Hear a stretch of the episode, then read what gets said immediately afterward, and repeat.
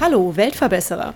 Dies ist der Podcast für alle, die positiv und gleichzeitig achtsam in die Zukunft gehen wollen. Ein Podcast über Nachhaltigkeit, soziale Projekte und Innovation. Abonniere doch unseren Kanal und verpasse keine weitere Episode des Weltverbesserer Podcasts. Recycle Today ermöglicht es Marken und einzelnen Personen, ihren Plastikverbrauch auszugleichen. In dem Moment, in dem ein neues Produkt in das globale Kunststoffsystem eindringt, ist es jetzt möglich, bereits das Ende seiner Lebensdauer zu berücksichtigen und eine angemessene Infrastruktur für den Abfall vorzubereiten, zu dem dieses Produkt irgendwann mal werden wird. Möglich ist das Ganze über ein Plastikkreditsystem. Diese Credits werden von Impact-Partnern generiert, Recyclern im globalen Süden, die Plastikmüll unter fairen Arbeitsbedingungen zurückgewinnen und recyceln. Die Gutschriften können von Marken und, wie gesagt, auch einzelnen Personen im globalen Norden verwendet werden, die unvermeidliche Plastikemissionen auszugleichen. Dieses System erzeugt eine dreifache Wirkung, sozial, wirtschaftlich und ökologisch. So steht es auf eurer Homepage. Lieber Christian Rühlmann, du bist Gründer und Geschäftsführer von Precycle Today. Wie meint ihr das mit der dreifachen Wirkung? Fang doch mal an zu erzählen. Ja, Birte, äh, hallo, vielen Dank für unser Gespräch heute. Und direkt zu deiner ersten Frage. Dreifache Wirkung. Und zwar wichtig zu gucken, wie kann man wirtschaftlich tätig sein und dabei nicht den Planeten und die Menschen, die auf diesem Planeten leben, aus den Augen verlieren. Das ist etwas, was wir sehr viel beobachten in, sage ich mal, traditionellen und man kann auch sagen veralteten Geschäftsmodellen. Und unser Anspruch ist, das besser zu machen und Wirtschaft mit eben ökologischem und sozialem Wirken zu vereinen. Und ganz konkret in unserem Fall geht es darum, dass wir geknüpft an das Thema Plastik eben faire Arbeitsplätze schaffen und Material aus der Umwelt sammeln. Ne? Also dass wir die, die Umweltverschmutzung reduzieren, das ist der, die ökologische Komponente unseres Impacts und dafür sorgen, dass die Menschen, die dieses Plastik aus der Umwelt sammeln, dass die fair bezahlt werden, dass Kinder in die Schule gehen und nicht auf der Müllkippe Müll sammeln, dass es Arbeitssicherheit gibt und so weiter und so fort. Und das ist die soziale Komponente des Ganzen.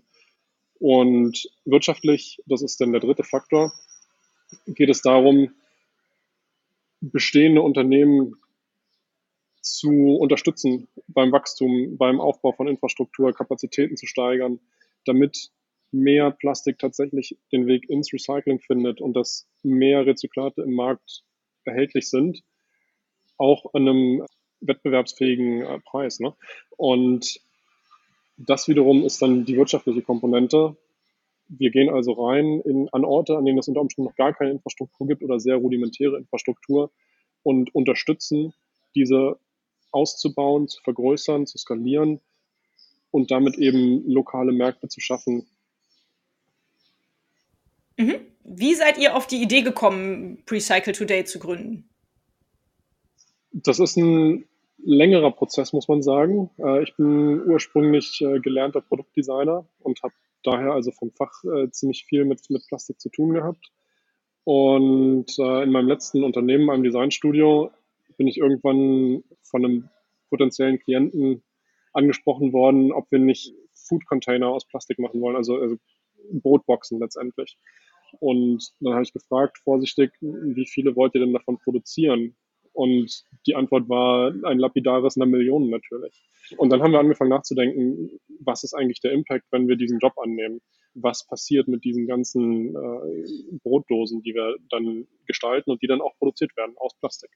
Am Ende haben wir uns gegen den Job entschieden und das war aber so einer der, der Tipping Points für mich vielleicht oder der, der, der Wendepunkte, wo ich wirklich angefangen habe zu recherchieren, nachzudenken, wie, wie funktioniert das mit dem Plastik eigentlich auf unserem Planeten? Warum ist das so ein Problem und wo, wo liegt der Hase im Pfeffer?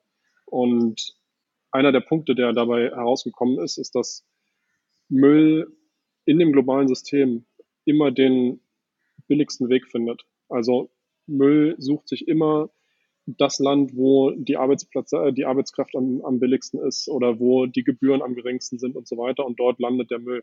Das kann man historisch ein bisschen beobachten, wie verschiedene Länder in Südostasien lange Zeit äh, Zielländer für Exporte waren und auch China bevor die eben mit dem äh, China Sword Ban die Grenzen geschlossen haben für Plastikmüll, unsortierten Plastikmüll. Und jetzt sind es halt andere kleinere Länder, die sich in Anführungsstrichen nicht, nicht dagegen wehren können. Und wir Länder im globalen Norden behandeln Müll auch heutzutage eben noch mit so einer Attitüde von aus den Augen, aus dem Sinn. Und das heißt, wir, wir exportieren den Müll an Orte, die sich, wie gesagt, nicht dagegen wehren können. Und wir exportieren aber nicht die Technologie und die Prozesse, die eigentlich nötig wären, um mit diesem Müll umzugehen. Und am Ende ist das dann eine ganz einfache Rechnung. Warum, warum gibt es denn diese Technologie an den Orten nicht? Na, weil kein Geld da ist. Und das ist die Kernfrage. Wie können wir Geld an die Orte bringen, an denen der Müll landet? Ah ja, und wir haben großes Glück. Nämlich, es gibt sowas wie ein Vorbild, einen, einen großen Bruder vielleicht für, für die Plastikkompensation und das ist die Klimakompensation. Ähm, das System gibt es seit 2005, seit der Kyoto-Konferenz. Und das heißt, wir können auf fast 20 Jahre Erfahrung im CO2-Sektor zurückgreifen und gucken, was hat funktioniert, was hat nicht funktioniert, was sind Herausforderungen gewesen, aber auch was sind die Potenziale und was ist die Wirkung eines, eines Kompensationssystems. Und daraus lernend haben wir die Geschäftsidee für Precycle entwickelt und eben das ganze System auf das Thema Plastik übertragen. Mhm. Das hört sich ja nach einer ganz spannenden Geschichte an. Also, dass du da aus deiner Designerfirma praktisch dann ausgestiegen bist und ein eigenes Unternehmen gegründet hast.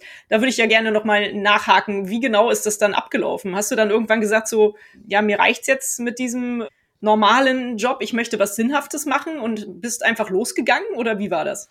Ich glaube, da sind ein paar Sachen zusammengekommen. Zum einen die inhaltliche Auseinandersetzung mit dem Thema Plastik, sowohl als Werkstoff als auch eben in den Konsequenzen. Mhm.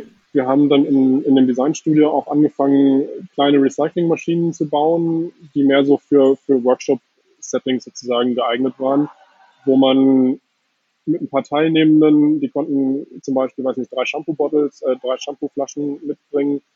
Und am Ende haben sie eine Handyhülle für ihr, ihr iPhone mit nach Hause genommen, zum Beispiel, aus ihren Shampoo-Flaschen. Ne? Also Recycling hands-on erklärt, die einzelnen Schritte, wie einfach es sein kann und wie komplex es dann eben doch ist, ähm, ziemlich runtergebrochen. So das, da haben wir uns also auf so einer ja, Workshop-Ebene letztendlich auch mit auseinandergesetzt. Und dann sind noch, also ich bin ein Mensch, der viel reist und ich bin auch einiges im, im globalen Süden unterwegs gewesen und habe mit eigenen Augen gesehen, Müllberge in Haiti zum Beispiel, die man sich eigentlich nicht vorstellen kann, in, wenn man aus Europa kommt. Ne? Also bei uns sieht man den Müll sehr selten nur. Die Straßen sind sauber, man sieht selten eine Müllkippe, ähm, die noch offen ist und benutzt wird, eigentlich kaum. Und das ändert sich rapide, wenn man eben in weniger entwickelte Länder geht. Und das hat mir vor Augen geführt, hey, wir haben hier, wir haben hier ein handfestes Problem. Und als Designer ist man Problemlöser. Eigentlich vielleicht eher auf einer ästhetischen Ebene oder auf, auf einer funktionalen Ebene oder auch auf einer Produktionsprozessebene.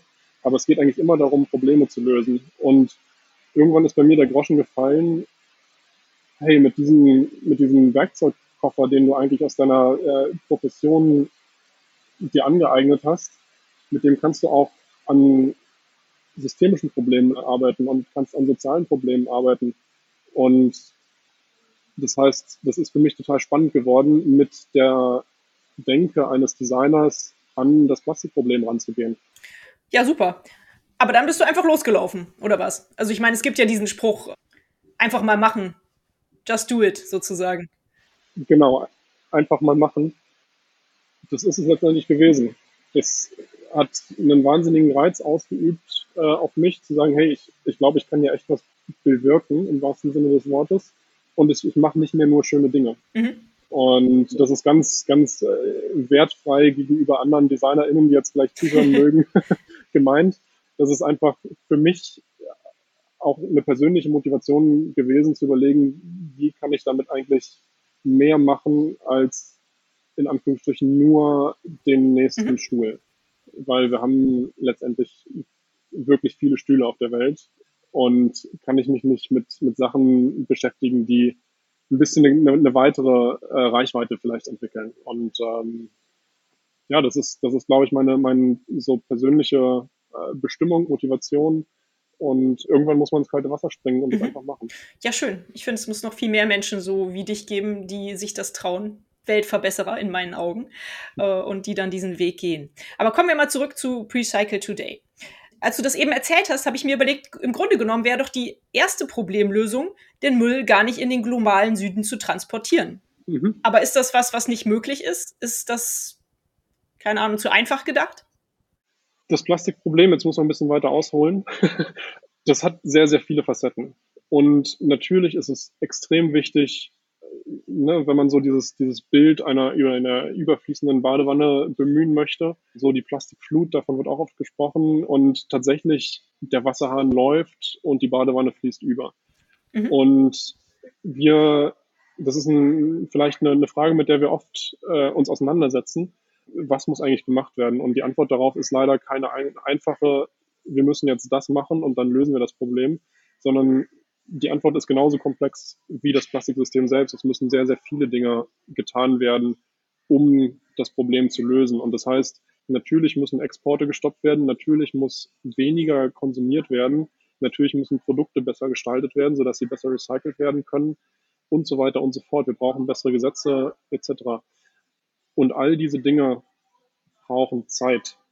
Und Zeit ist etwas, was wir nicht wirklich haben in diesem Problem, denn die Produktion steigt exponentiell. Also die Produktion von neuen Plastikprodukten steigt exponentiell an und Recyclingquoten hingegen entwickeln sich ziemlich linear und auch nicht mit einem nicht besonders steilen Anstieg. Das heißt, das Delta zwischen der Produktion von neuen Produkten und den Kapazitäten, um mit diesen Produkten fertig zu werden, wenn sie dann irgendwann mal Müll werden, das wird immer, immer größer und mit jeder Minute. Und das heißt, unser Ziel ist das, und das ist ein, ein Hebel von vielen. Ne? Wir sagen nicht, wir mit, uns, mit Precycle wird das Plastikproblem äh, ad acta gelegt und wir haben das gelöst, sondern es ist ein, eine Facette, die wir lösen, nämlich Infrastruktur zu bauen, die mit diesen Müllmengen fertig werden kann. Und wenn wir in zehn Jahren bessere Gesetze haben und bessere Deposit, also wie sagt man, Pfandsysteme, dann ist das prima. Aber wir müssen uns auch um den Müll kümmern, der bis dahin generiert wird. Und nebenbei gesagt auch noch um den Müll der letzten 70 Jahre, seitdem wir Plastik überhaupt haben. Wir haben 8 Milliarden Tonnen Plastikmüll auf dem Planeten. Das kann man sich nicht in dem Volumen nicht vorstellen. Und auch darum muss man sich kümmern. Und auch das ist etwas, wofür Infrastruktur gebaut werden muss. Und darum geht es uns. Und das Tolle an, an dem, was wir machen, ist letztendlich, dass es unmittelbar Wirkung entfaltet. Also dass mhm. es keine ja. großen ja. Innovationszyklen und so weiter dauert, sondern dass in dem Moment, wo ein Euro in unser System reingeht, können wir auf der anderen Seite transparent zeigen, dass wir Plastikmüll aus der Umwelt sammeln und dem Recycling zuführen und dass wir neue Anlagen bauen und so weiter. Ähm, also unmittelbare Wirkung ist etwas, was, was mir persönlich auch sehr, sehr wichtig ist.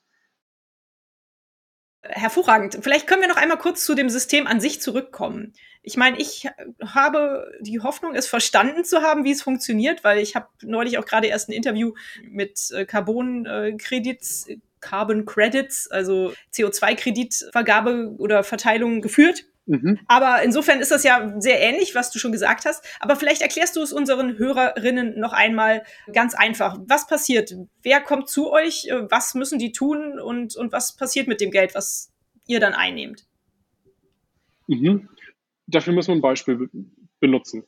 Und zwar ein Beispiel, was das vielleicht ein bisschen besser illustriert, ist, wenn wir über unersetzbares Plastik reden, reden wir zum Beispiel oft über, über den Pharmabereich.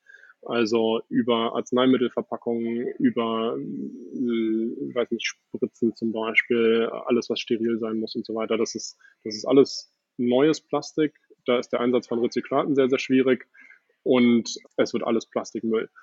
Und daran kann man relativ wenig ändern. Ähm, was man allerdings machen kann, ist, man kann eben mit Precycle dafür sorgen, dass äquivalente Mengen Plastikmüll aus der Umwelt gesammelt und verarbeitet werden. Also das heißt, wir sagen dazu immer ein One-in, One-out.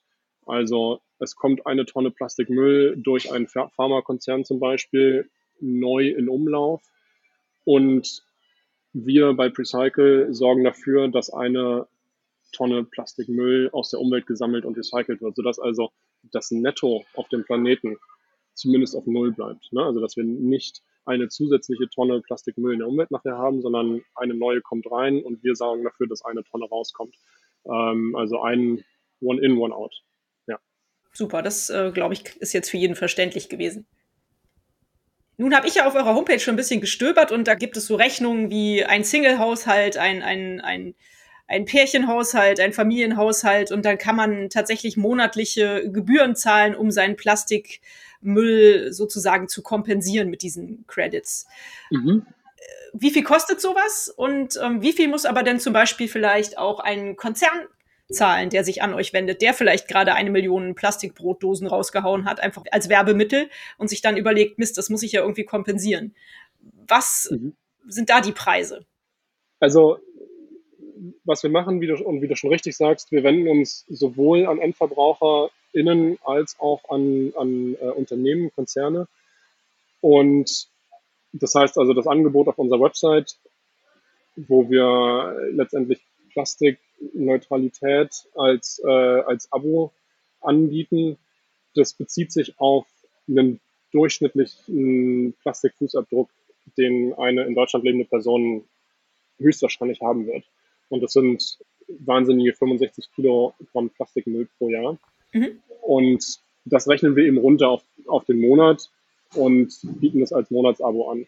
Und äh, in diesem Abo-Modell kostet das Sammeln und Recyceln von einem Kilo Plastikmüll bei einer unserer Partnerorganisationen in zum Beispiel Indien ein Euro pro Kilo. Und auf mhm. der anderen Seite wow, ja. wenden wir uns eben auch. Ist ja gar nicht viel. Das ist gar nicht viel. Das kommt auf äh, 5,50 Euro im Monat pro Person. Das ist also weniger als ein, ein Spotify-Abo zum Beispiel.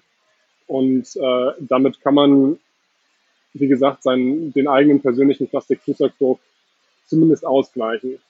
Ja, es, also die, dass der Appell ist natürlich trotzdem da, dafür zu sorgen, dass der über kurz oder lang sich verringert. Und da gibt es natürlich tolle Möglichkeiten, äh, dass man eben ein paar Utensilien zum Beispiel hat, die, die äh, Einwegplastik überflüssig machen ähm, und einfach ein paar Gewohnheiten ändert, dann kann man schon wirklich sehr viel ändern. Äh, und trotzdem müssen wir realistisch sein. Es gibt eben viele Sachen, wo man, wo man Plastik nicht einfach so ersetzen kann und wo auch Plastik ein guter, eine, eine, eine gute Anwendung hat tatsächlich. Und für diese Anwendung sagen wir halt, ist es das Mindeste, die negativen Konsequenzen des Ganzen auszugleichen. Mhm. Und wie du schon richtig sagst, wenden wir uns mit diesem Angebot eben auch an Unternehmen und berechnen also den Plastikfußabdruck eines Unternehmens beraten zur Reduktion und bieten eben auch entsprechende Kooperationen in Sachen Offsetting an. Und das ist aber von Fall zu Fall nachher verhandelbar, wie in gewissen Maßen. Klar. Was genau da passiert. Ne? Also, und das ist letztendlich auch eine sehr einfache, also ein sehr einfacher Grund dahinter, wenn ein Unternehmen sagt, wir haben zum Beispiel eine starke Verbindung zu einem Inselstaat. Auf Inseln ist alles schwieriger, weil letztendlich hast du erhöhte Transportkosten, hast limitierte lokale Infrastruktur, viele Sachen sind outgesourced auf das nächste Festland. Ähm, das heißt also, Prozesskosten auf einer Insel sind viel, viel höher, als wenn man jetzt äh, zum Beispiel in Indien, äh, Zentralindien in einer Großstadt äh, ein, ein Sammelsystem aufbaut. Und das dadurch entstehen ähm, unterschiedliche Kosten und da arbeiten wir mit den Unternehmen zusammen und gucken, okay, welches Projekt möchtet ihr denn unterstützen? Und dementsprechend variieren auch die Preise von, von Projekt zu Projekt. Mhm. Ich glaube, eine Sache finde ich noch ganz wichtig klarzustellen. Einmal, was du eben gesagt hast, besser als alles ist natürlich Plastikmüll zu vermeiden. Das ist natürlich die mhm. erste Lösung, um unseren ähm, Planeten vor der Vermüllung äh, praktisch zu schützen. Und was ich auch noch sehr wichtig Unbedingt. finde, das hast du eben auch schon erwähnt, dass Plastik kein Teufel ist sozusagen. Ne? Also Plastik tut ja auch sehr viel Gutes und, und hat auch sehr viel gute Eigenschaften, wenn man es richtig verwendet und nicht inflationär in Verpackungsmüll sozusagen ähm, umwandelt. Ganz genau. Und da braucht es halt einfach ein cleveres Denken, wofür ist dieser Rohstoff wirklich geeignet für welche Anwendung und auf welche Art und Weise muss ich ihn verarbeiten, damit er eben am Ende des Lebens kein Problem wird. Und da wird aktuell eben viel, viel Schindluder mhm. getrieben, weil genau. das wahnsinnig billig ist und weil es auch sehr convenient ist, ja, zum Beispiel eben Multilayer-Plastiken, äh, Plastik herzustellen. Aber am Ende des Lebens, es ist halt nicht zu Ende gedacht und das ist, das ist äh, ein, ein großes Problem. Und da sind auf jeden Fall äh, strukturelle Veränderungen nötig. Mhm. Genau. Nun gibt es ja vielleicht Leute, die dem Ganzen so ein bisschen kritisch gegenüberstehen und die sagen so, ja, jetzt zahle ich dann da meine 5 Euro im Monat und ähm, ja, davon macht der Christian dann eine schöne Reise nach Sri Lanka. Wie kannst du diese Bedenken widerlegen? Ihr seid ja ein sehr schmaler Apparat, wie ich äh, bisher so festgestellt habe. Und äh, also diese Gelder fließen nicht alle in eure Tasche, sondern landen tatsächlich äh, auch bei den Projekten, die ihr da anstoßt. Mhm. Richtig? Genau. Ja, das, das leitet uns zu der Frage, wie ist eigentlich das Geschäftsmodell von Freecycle? Wie, wie finanzieren wir uns? Und unser Anspruch ist es, dass der größtmögliche Teil der Kompensationsleistungen tatsächlich am Wirkungsort landen. Und im Idealfall sind das knapp 100 Prozent. Ich sage knapp, weil es natürlich so äh, gewisse Reibung unterwegs gibt, wie Transaktionsgebühren und so weiter. Wenn wir auf 95 Prozent kommen, dann ist das großartig. Das heißt also, unser Anspruch ist es, dass die, die Kompensationszahlungen als solche eins zu eins durch unsere Hände durchgehen. Woraus wir uns äh, speisen sozusagen, unsere operativen Kosten, ist aus der Zusammenarbeit mit den Unternehmen. Also aus der Beratung von Unternehmen, wie können sie ihren Plastikfußabdruck reduzieren und eben dann auch aus der eigentlichen Kompensation selbst, also als äh, Compensation as a Service sozusagen. Wir haben außerdem ein Produkt, was auf den E-Commerce zugeschnitten ist, also auf den Onlinehandel, wo im Checkout selbst der Plastikfußabdruck des Einkaufs ausgeglichen werden kann. Und wenn sich da eine Kundin oder ein Kunde entscheidet, einen Euro in unser System reinzugeben, dann berechnen wir dem Händler eine gewisse Gebühr und von dieser Gebühr leben wir letztendlich. Der Grund für diese Gebühr ist es, dass wir Unternehmen ermöglichen, in Sachen Umweltschutz und in Sachen Entwicklungszusammenarbeit tätig zu werden. Und das ist nicht die Kernkompetenz von einem E-Commerce-Händler, der Sneaker verkauft zum Beispiel.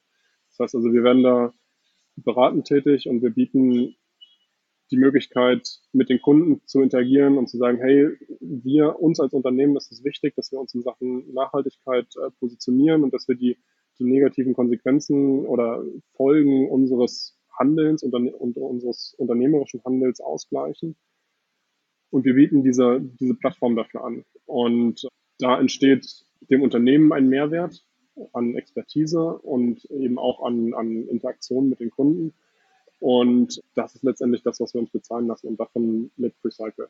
Ja, mhm. nächste kritische Frage, lieber Christian. Jetzt musst du gerade mal ein paar kritische Fragen werde ich ergehen lassen. Sehr gerne. Man könnte ja auch sagen, die Leute, die sich da eure Credits kaufen, ja, eure, eure Gutschriften sozusagen, die äh, kaufen sich ja irgendwie frei. Also das ist ja so ein bisschen Greenwashing. Was sagst du dazu? Das ist das äh, Ablasshandel-Argument. Und da muss ich sagen, Nein, stimmt nicht. Was wir jetzt aktuell machen, ist Raubbau mit der Natur. Ja, also aktuell berechnen wir nicht den realen Preis, den Plastik auf unserem Planeten hat. Also den, die Konsequenzen in Sachen äh, Umweltverschmutzung, in Sachen äh, soziale Ausbeutung und so weiter. Das sind alles Sachen, die in einem Plastikprodukt nicht, nicht äh, einkalkuliert sind. Das geht sogar noch weiter. Plastik am Ende entsteht aus, wird aus Rohöl produziert. Wenn wir Öl in Form von Diesel oder Benzin an der Tankstelle kaufen, dann ist da eine, ein sehr hoher Anteil Mineralölsteuer drauf. Wenn wir aus Öl Plastik produzieren, wird diese Mineralölsteuer nicht erhoben. Und wenn wir dann dieses Plastik, sagen wir, es ist ein Joghurtbecher und der Joghurtbecher, der hat vielleicht eine Lebenszeit von ein paar Wochen von Produktion bis, bis er im gelben Sack landet. Und aller Wahrscheinlichkeit nach wird dieser Joghurtbecher in äh, eine Verbrennungsanlage gefahren und daraus wird Strom gewonnen. Ähm, das heißt also, wir haben Energiegewinnung aus einem fossilen Rohstoff, die nicht besteuert wird. Was ich sagen will, ist, dass aktuell Plastik nicht, nicht adäquat bepreist ist. Und wir ändern das. Und wir sagen, wenn man ein Plastikprodukt kauft, muss da eine Gebühr drin sein für die Entsorgung dieses, dieses Plastikprodukts. Und das ist letztendlich das, was wir Menschen freiwillig anbieten, diese Gebühr zu leisten, damit der Müll, den sie generieren, eben auch verarbeitet werden kann. Aktuell wird diese Gebühr in der Form nicht erhoben. Plastik ist, wie eben schon gesagt, nicht real gepreist. Und das ist einer der Gründe, warum wir so viele Probleme haben. Und wenn Plastik teurer wäre, würde sich auch die Anwendung und der Umgang damit ändern. Das heißt also, was wir machen, ist, wir gehen voraus, greifen voraus, was ich mir von der Politik wünsche und erwarte, nämlich, dass wir Plastik einen fairen Preis geben. Mhm. Schön, ja. So kann man es nämlich auch sehen, ne, wenn man es von der anderen Seite sieht. Finde ich auch gut. Klasse. Nun ist es ja tatsächlich so, dass du gerade aktuell auf Sri Lanka bist. Man hört es leider auch ein bisschen an der Tonqualität, aber ich hoffe, unsere Hörerinnen verzeihen uns das. Äh, es ist ja ein super spannendes, interessantes Thema, wo man gerne zuhört. Weil du unter anderem dort ein Projekt von euch besuchst. Wie wählt ihr denn die Projekte aus, mit denen ihr zusammenarbeitet? Und was sind das für Projekte? Letztendlich sind es entweder Sammelprojekte oder Recycler. Manchmal sind es auch ähm, in Union ein, ein Unternehmen, was sowohl Müll sammelt als auch recycelt. Worauf wir gucken, ist, dass es Unternehmen sind, die unsere Werte vertreten. Also sprich, denen äh, Gleichberechtigung am Arbeitsplatz wichtig ist, denen eine faire Entlohnung wichtig ist, denen Arbeitsschutz wichtig ist. Und diese Unternehmen, die haben es aktuell sehr schwer am Markt, weil eben besonders im, im Recycling-Sektor, im Plastiksektor extremes Preisdumping betrieben wird und das kann am Ende nur über Arbeitsbedingungen geschehen. Also sprich, Leute werden ausgebeutet in äh, ja, Sklaverei-ähnlichen Verhältnissen, äh, über Kredite zum Beispiel gehalten. Und damit werden eben Preise gedrückt. Und Unternehmen, die den Anspruch haben, es besser zu machen, die haben es wahnsinnig schwer. Und das sind genau die Unternehmen, die wir unterstützen wollen, wo wir sagen, hey, ihr habt das richtige Mindset und ihr habt verstanden, dass man so nicht mit dem Planeten und den Menschen umgeht. Und wir wollen euch helfen, dabei das besser zu machen, mehr Leute einzustellen, größere Volumina pro Monat verarbeiten zu können. Und ein wichtiger Faktor ist Standardisierung und Zertifizierung. Und da stehen wir leider im Plastiksektor noch ein bisschen äh, hinten an. Im, im CO2-Sektor gibt es natürlich einen Haufen Standards, aber zwei große, einen von Vera und einen den Goldstandard. Das ist vielleicht deinen Hörerinnen und Hörern auch, äh, haben Sie das schon mal gehört. Im Plastiksektor ist die Entwicklung von Standards noch längst nicht so weit fortgeschritten. Aber da ist gerade viel im Busche. Es gibt eine erste Version, Vera, einer der beiden großen Zertifizierer aus dem CO2-Sektor, die haben äh, Anfang diesen Jahres eine erste Version eines äh, Standards ähm, veröffentlicht.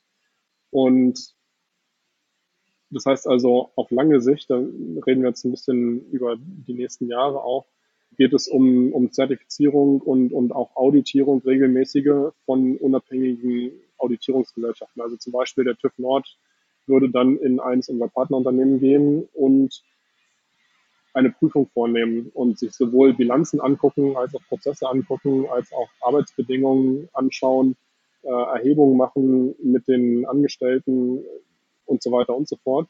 Und aus all diesen Daten können wir sehen, ob die Wirkung, die wir uns erhoffen, ob die auch eintritt und können auch eben eine gewisse Garantie unseren Kundinnen und Kunden gegenüber bieten, dass das, was wir sagen, was passiert, dass das auch tatsächlich eintritt. Das ist die, die eine Seite. Und die andere Seite ist, dass wir über Technologie natürlich inzwischen Möglichkeiten haben, Dinge sehr transparent zu machen. Und es ist bei uns so, dass wir auf der einen Seite unser Spendeneinkommen sehr transparent tracken und ähm, das ist aktuell noch nicht der Fall, aber in Kürze wollen wir das auch veröffentlichen, was wir sozusagen an, an, an Input in unser System haben und auf der anderen Seite eben auch, was der Output ist. Also sprich, welcher Recycler oder welcher Sammler hat heute zum Beispiel, wie viele Kilogramm Plastikmüll gesammelt, wo hat er die abgegeben und dann diesen, sagen wir es sind 100 Kilo, das ist schon recht hochgestochen, aber sagen wir es sind 100 Kilo Plastik, die der heute gesammelt hat, dann verfolgen wir diese 100 Kilogramm Plastikmüll auch durch die gesamte Verarbeitungskette bis zu der Endstation, sei es eben ein produzierendes Gewerbe oder sei es eben ein, man sagt Co-Processing, also eine, eine ja, als Energieträger in, in zum Beispiel der Zementproduktion. Und das Ganze ist, ist digital nachvollziehbar. Also die, diese 100 Kilogramm Plastikmüll, die bekommen einen Unique Identifier, der eben dann in einer Blockchain-Anwendung äh, nachverfolgt werden kann, sodass wir auf der einen Seite den Weg des Mülls transparent darlegen und auf der anderen Seite auch den Weg des Geldes transparent darlegen können. Ja, schön. Hört sich super an. Im Endeffekt seid ihr ja dann auch eine Organisation, die den Geldfluss umlenkt, richtig? Ganz genau. Mhm. Schön. Super. Mm, mich interessiert trotzdem noch mal, äh, was du da jetzt in Sri Lanka machst. Ich bin neugierig. Ich bin Journalistin. Es tut mir leid.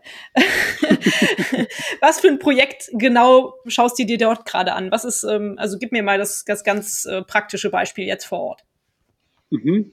Sri Lanka ist tatsächlich eins der Länder, wo mit relativ wenigen Stellschrauben große Wirkung erzeugt werden kann. Der Anteil von Plastikmüll an der Gesamtmüllmenge ist noch vergleichsweise gering und es besteht Hoffnung, dass man mit äh, gezielten Interventionen äh, tatsächlich systemische Veränderungen bewirken kann. Was ich hier also mache, ist äh, letztendlich ein Netzwerk aufbauen von Organisationen, seien es NGOs oder seien es auch äh, kommerzielle Unternehmen, die im Plastiksektor aktiv sind, aber eben auch auf Regierungsebene mit Vertretern zu sprechen, um zu schauen, okay, wie, wie kann dann eine langfristige äh, Plastikstrategie in Sri Lanka aussehen ähm, und wie, wie kann Precycle dabei unterstützend wirksam werden. Wir wollen, und das ist ganz wichtig, wir wollen nicht als ein Unternehmen aus Deutschland, aus dem globalen Norden hierher kommen und sagen, so wird's gemacht, sondern wir wollen, vor, also, und das ist der Grund, warum ich hier bin, äh, wir wollen lernen von den lokalen Akteuren, die genau wissen, warum die Dinge so laufen, wie sie gerade laufen und an welchen Stellen man wirksam verändern kann. Das heißt, ich bin tatsächlich hier, um zu lernen, wie wir am besten unterstützen können, an welcher Stelle eine Intervention am wirksamsten sein kann und dann entsprechende Partnerschaften zu knüpfen, um das eben auch in die Tat umzusetzen. Mhm. Und wie ist das Feedback vor Ort? Also vielleicht kannst du insgesamt mal ein bisschen zum Feedback erzählen. Wie ist das Feedback auf der einen Seite bei den Kunden, aber jetzt natürlich auch speziell äh, vor Ort bei den Leuten, mit denen du versuchst zu kooperieren? Das Feedback vor Ort ist ähm, großartig. Letztendlich rennen wir offene Türen ein und wir finden viel Bestätigung für die Gedankenansätze, die wir quasi in unserem stillen Kämmerlein in Berlin entwickelt haben. Und das ist sehr schön, weil es zeigt, dass wir mit, mit diesem Unternehmen auf dem richtigen Weg sind. Letztendlich werden wir hier sehr, sehr offen empfangen und ähm, es wird sehr rückhaltslos, werden die Netzwerke geteilt, werden Meetings angesetzt und so weiter, sodass ich das Gefühl habe, das sind wirklich Leute in dem Sektor unterwegs, die, die große Lust haben, etwas zu reißen, etwas zu, zu verändern. Und so macht Arbeit natürlich wahnsinnig Spaß, weil wir sehen uns ja als, als Enabler letztendlich, als, als so etwas wie, weiß nicht, ein Booster vielleicht, ähm, der gewisse Entwicklung beschleunigen kann, weil eben finanzielle Ressourcen sind ein sehr kritischer Anteil, Anteil an einer solchen Veränderung.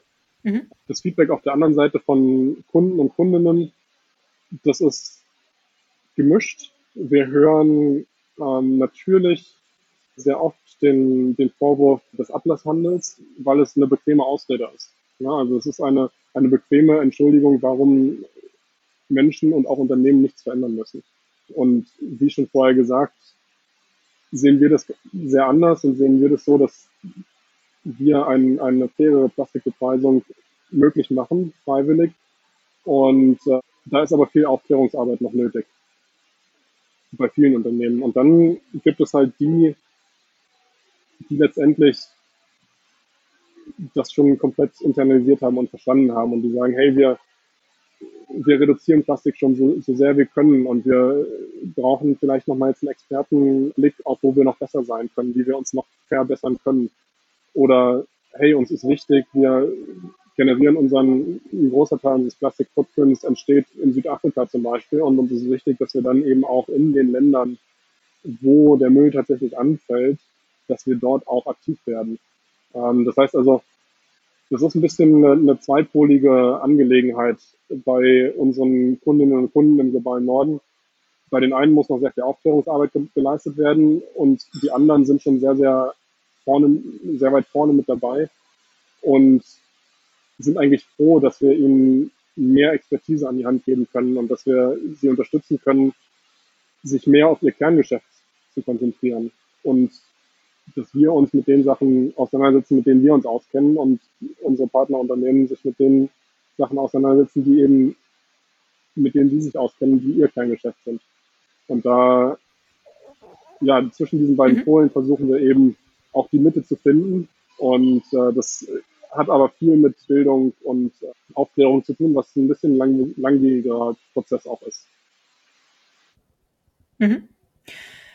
Bei meinem Gespräch mit Carbon Future habe ich äh, festgestellt, dass es gar nicht so einfach ist, Kohlenstoffcredits zu generieren, weil es gar nicht genug Leute gibt, die, die produzieren sozusagen. Mhm. Wie ist es bei euch? Findet ihr genug Partner, um äh, sozusagen Recycling-Credits zu bauen sozusagen? Ja, ja, unbedingt. Ja, die Resonanz ist großartig. Okay. Äh, es gibt viele, viele Partnerorganisationen, die sagen, wir würden wirklich gerne am liebsten sofort mitmachen. Was müssen wir tun, damit wir uns qualifizieren für euer System? Die also das Potenzial sehr, sehr schnell erkennen. Die sagen, das Müllproblem ist gigantisch. Es wird jeden Tag mehr und wir müssen was tun und es ist total toll, dass ihr uns dabei unterstützt, unsere Arbeit auf einer größeren Skala ausführen zu können, uns beim Wachstum zu unterstützen. Und äh, insofern sind wir nicht in dieser, in dieser Zwangslage oder in dieser misslichen Lage, dass wir nicht genügend Credits bereitstellen können. Die eigentliche Herausforderung ist tatsächlich auf der anderen Seite, genügend AbnehmerInnen dafür zu finden, weil das System halt noch so neu ist. So in Sachen CO2 mhm. und Klimawandel und so weiter sind inzwischen, würde ich behaupten, fast alle Unternehmen und Privatpersonen haben davon schon mal was gehört. Insofern ist da die Nachfrage einfach größer. Plastik ist einfach, also Plastikkompensation als System ist, ist so neu, dass viele, die wir kontaktieren, sagen, hey, davon habe ich noch nie was gehört, wie funktioniert das überhaupt? Also, dass wir da ganz viel, ja, so den Acker erst urbar machen müssen sozusagen. Also ganz viel Vorarbeit leisten und wie gesagt Aufklärung und Bildung, bevor wir eigentlich in den Verkauf gehen können. Und mhm. ja, das ist eine, eine schöne Herausforderung für die nächste Zeit. ist das die größte Herausforderung aktuell noch, die Aufklärungsarbeit? Ja, unbedingt. Mhm.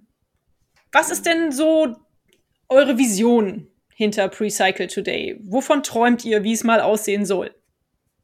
Also eine kurzfristige Vision ist, ist, dass wir natürlich so viel wie möglich Plastikmüll aus der Umwelt sammeln und recyceln und so viel wie möglich faire Arbeitsplätze schaffen. In Zukunft, also das ist vielleicht der langfristigere Teil der Vision, ist es, dass wir das Plastiksystem verändern und dass auch andere Akteure im, im Sektor eben dieses, das Plastiksystem auf eine Art und Weise verändert, dass es keine Kompensationsdienste mehr benötigt, weil wir eben geschlossene Kreisläufe haben, im Stichwort Circular Economy, weil wir äh, so Produkte gestalten, dass sie einfach auseinandernehmbar und recycelbar sind. Dass es Gesetze gibt, die Müllexporte verhindern, dass das auch, dass diese Gesetze auch durchgesetzt werden, was aktuell leider nicht der Fall ist. Und so weiter und so fort. Also sprich, im Idealfall in einer Welt in vielleicht 20 Jahren ist ein großer Traum, dass es einfach uns als Recycle nicht mehr benötigt, weil wir das Plastikproblem als, als Menschheit tatsächlich in den Griff bekommen haben. Ja, das ist, ist natürlich eine noble Hoffnung, aber ich hoffe sehr, dass wir, dass wir an diesem Punkt tatsächlich auch ankommen. Ja, lustig. Das ist äh, bei vielen Projekten, die ich interviewt habe, die Vision oder das große Ziel, dass sie sich selber abschaffen, weil sie an Missständen in der Gesellschaft arbeiten und wenn diese nicht mehr da wären, dann gäbe es auch keinen Sinn mehr, dass es sie gäbe. Ne? Lustig, ja. Mhm. Aber das, das wünsche ich euch natürlich, dass es so weit kommt. Oder uns allen wünsche ich das. Das finde ich eine schöne äh, Perspektive auf Unternehmertum, dass es eben nicht darum geht, maximale Profite zu generieren, sondern dass es darum geht, Probleme zu lösen. Unternehmertum als, als ein, ein Tool zu begreifen, um Veränderungen hervorzurufen.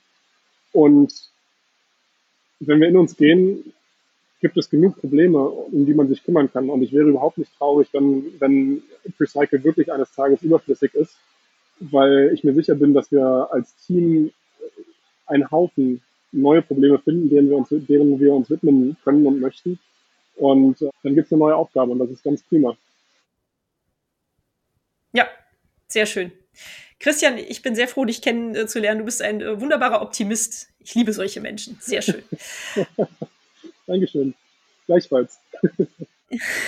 Ich stelle meinen äh, Interviewpartnern eigentlich immer eine Frage nach einer schönen Geschichte, einer schönen Erinnerung, die sie mit ihrem Projekt verbinden, die sie uns erzählen können, weil ich so gerne gute Geschichten höre. Hast du eine Geschichte auf Lager? Ich glaube, ich möchte eigentlich keine, keine konkrete Geschichte erzählen, sondern wieder ein bisschen eine, eine, eine Metageschichte vielleicht. Und das ist mhm. eine Geschichte von Mut. Von Mut, sich zu trauen, etwas zu verändern. Und eine Geschichte von ja, letztendlich unserer Gründung. So, wir haben hm, das Projekt vor knapp anderthalb Jahren gestartet. Wir erinnern uns auf den Höhepunkt der ersten Covid-Welle. Und zu dem Zeitpunkt habe ich meine Mitgründerin noch nicht mal gekannt. Ich habe einfach alleine angefangen und peu à peu Leute dazu geholt. Und es ist tatsächlich so, dass eine meiner Mitgründerinnen, eine Kollegin von mir, die kommt aus Indien, die wohnt in Indien. Die habe ich bis jetzt nur digital über Zoom oder äh, Google Meetings gesehen. Und wir haben uns so gut kennengelernt in dieser Zeit, in der wir an diesem Projekt jetzt gearbeitet haben, zusammen, wie gesagt, knapp anderthalb Jahre, dass ich gesagt habe, ja, ich möchte mit dir zusammen gründen. Es ist mir wichtig, dass du auch Anteile an diesem Unternehmen hältst. Und das heißt, ich habe eine Mitgründerin, die ich noch nie persönlich getroffen habe. Und bis jetzt funktioniert das wahnsinnig gut. Und das ist so schön, was in dieser Zeit, in der wir gerade leben, in dieser globalen Vernetzung, was da für Möglichkeiten entstehen und was für Dynamiken auch entstehen und wie viel ja, Energie in diesem, in diesem Team jetzt auch steckt. Wir sind zehn Leute, elf, Entschuldigung, und arbeiten aus vier Zeitzonen. und viele von uns haben sich noch nie persönlich gesehen und trotzdem sind wir verbunden in dieser Mission, das Plastiksystem zu verändern, zu verbessern und kommen gut gelaunt zur Arbeit und gehen natürlich manchmal erschöpft, aber eben auch froh ja, am Ende wieder aus unserer digitalen Welt raus nach Hause und äh, machen am nächsten Tag weiter. Und das ist, das ist möglich und wir haben die Tools, um so etwas zu starten. Und ich möchte eigentlich ja deine Hörerinnen und Hörer auch ermutigen, sich das zu trauen, weil es, weil es geht. Es ist einfach, es ist machbar. Es ist natürlich das Gründen aufregend ähm, und auch, wie sagt man, vielleicht bedrohlich und beängstigend. Aber es passieren so viele schöne Sa Sachen auf dieser Reise, ähm, dass es es unbedingt wert ist, es zu versuchen. Auf jeden Fall. Schöner Aufruf. Geht raus und tut Gutes und traut euch vor allem, eure mhm. Ideen umzusetzen. Ja. ja. Was kann man denn tun, wenn man von eurer Idee jetzt total begeistert ist und euch helfen möchte? Gibt es Möglichkeiten? Oder sollte man einfach sein Geld monatlich die 5,50 Euro nehmen und äh, investieren? Das ist auf jeden Fall der erste Schritt. Das, das können nicht genug Menschen machen. Aber natürlich geht es auch darüber hinaus. Ne? Also wir sind auch natürlich interessiert daran, talentierte Menschen, die genau dieses gleiche Feuer verspüren, auch kennenzulernen. Also meldet euch gerne über unsere Website zum Beispiel oder über unsere Social Media, wenn ihr sagt, hey, ich habe eine Idee, wie ich euch unterstützen kann. Und das kann ganz vielfältig sein. Das kann von sage ich mal, Content Creation, Social Media, Marketing sein. Das kann aber auch, ich habe Plastikexpertise, ich kenne mich mit Waste Management aus oder hey, ich bin äh, Jurist oder Juristin und ich kenne mich mit Standards zum Beispiel aus und ich habe ein bisschen Zeit, ich würde euch gerne helfen und so weiter und so fort. Also es gibt alle Hände voll zu tun und äh, kommt und helft uns. Macht mit, werdet Teil des Ganzen. Ich glaube, eine Sache, die man auch noch machen kann, ist einfach in sich gehen und überlegen, welche Unternehmen kenne ich, welche E-Commerce-Unternehmen kenne ich, bei denen ich das unbedingt sehen möchte, wo ich sage, hey, das ist doch, das passt wie die Faust aufs Auge, dass Recycle und dieses Unternehmen, was ich kenne, kooperieren. Gebt uns einen Tipp, macht ein Intro, stellt, stellt den Kontakt her und auch damit wäre uns wahnsinnig geholfen. Vielen Dank. Ja, klasse, hört sich gut an. Da kann man ja einiges tun, auf jeden Fall, wenn die Hörerinnen von eurer Idee überzeugt sind. Schön. Ich finde ja, du bist ein Weltverbesserer. Wie stehst du dazu? ja, es ist ein großer Name oder ein großer Begriff und ich mag Tiefstapeln ganz gerne. Also ich würde einfach sagen, ich, ich folge dem, was zum einen dem, was ich kann und zum anderen dem, was ich auch, ja, glaube ich, machen möchte einfach. Das ist, das ist nicht so eine große Wahl. Und insofern, also freue ich mich über, über, diese, über diesen Begriff. Und gleichzeitig ist das, glaube ich, nicht der Antrieb zu sagen, hey, ich, ich will die Welt verbessern, sondern ich glaube, ich will einfach nur meinen Beitrag leisten, die Sachen, die ich kann, zu einer sinnvollen Sache beitragen. Mhm. Gut. Was würdest du denn aber antworten, wenn jetzt äh, die gute Fee morgen zu dir kommt und sagt, äh, du darfst dir drei Dinge wünschen, um die Welt besser zu machen? Oh, ja, okay, drei Wünsche, um die Welt zu verbessern. Ich glaube, da muss man ein bisschen rauszoomen und nicht nur über Plastik nachdenken, sondern ja, ich glaube, Sachen, die ich mir wünsche, ist zum einen Mut, Mut zur Veränderung, Mut, den Status quo in Frage zu stellen, Mut zu unbequemen Erkenntnissen und dann eben aber auch daraus eine Konsequenz zu ziehen und das in Handlung umzusetzen. Tatendrang, Tatendrang im Sinne von, lasst uns nicht den Kopf in den Sand stecken. So, wir wissen irgendwie um, um sehr viele Dinge, die nicht, nicht gut funktionieren. Und da können wir ganz bei uns selbst als, als Person, Privatperson anfangen, aber eben auch größer denken auf gesellschaftlicher Ebene, auf Unternehmerebene, auf, auf staatlicher Ebene. Lasst uns die Dinge anpacken. So, und nicht zögern, nicht zaudern. Und das, das kann mal unbequem sein. Aber, und das ist vielleicht dann, dann schon fast der dritte Wunsch, lasst uns das morgen irgendwie als Gradmesser für unsere Entscheidung benutzen. So ist das eine Entscheidung, die sich positiv auf morgen und übermorgen auswirkt oder ist das eine Entscheidung, die uns morgen oder übermorgen eigentlich einen Haufen Probleme ins Haus bringt? Und wenn wir, glaube ich, diese drei Sachen zusammenbringen und als so Handlungsgrundlagen nehmen, dann können wir sehr, sehr viele Sachen, die aktuell schief laufen, die nicht gut funktionieren, wo wir Probleme haben, verändern, verbessern. Und daran möchte ich glauben und daran mit an diesem Glauben möchte ich oder mit diesem Glauben möchte ich eigentlich viele Leute anstecken und äh, ich würde mich freuen, wenn diese Art von also diese Perspektive eben auch ihren, ihren Weg in die Welt findet und ja von vielen Menschen geteilt wird. Mhm. Schön.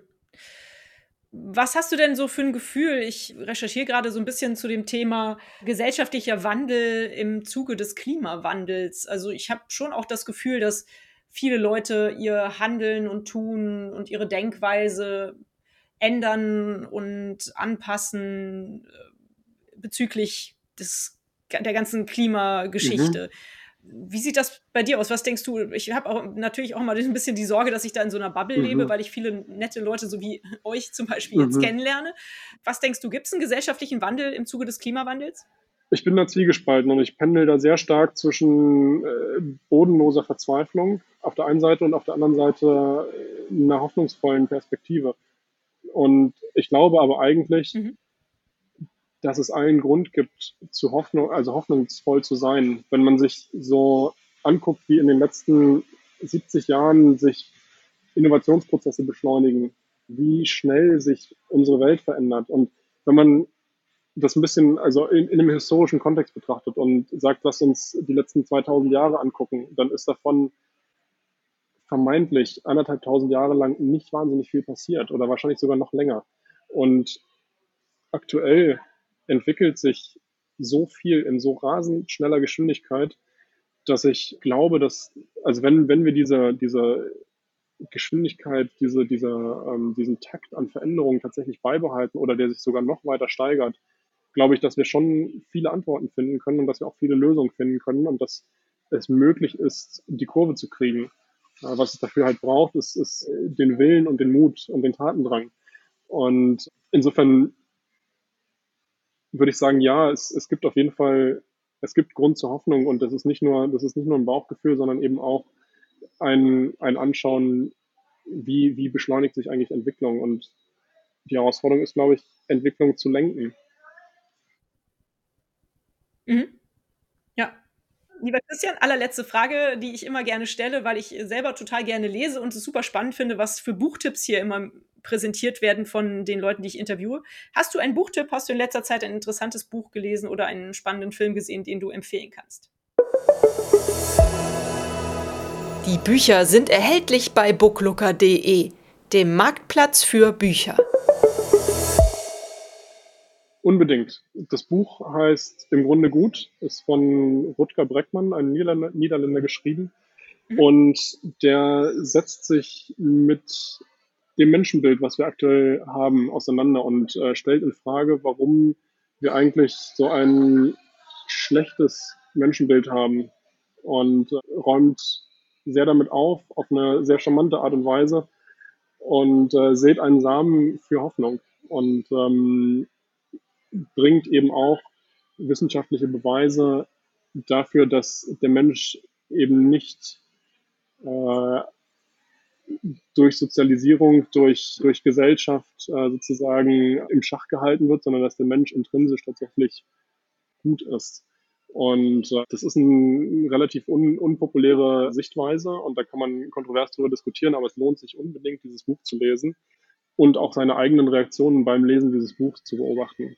Also mhm. uneingeschränkte Empfehlung, im Grunde gut, gut von Rutger Breckmann. Super, vielen Dank. Ich kenne das Buch schon und fand es auch äh, ganz toll und habe es sehr gerne und interessiert gelesen. Aber vielleicht kennen ja einige von den Hörerinnen das Buch noch nicht und dann sollte man es sich auf jeden Fall mal kaufen bzw. ausleihen und lesen. Mhm. Schön.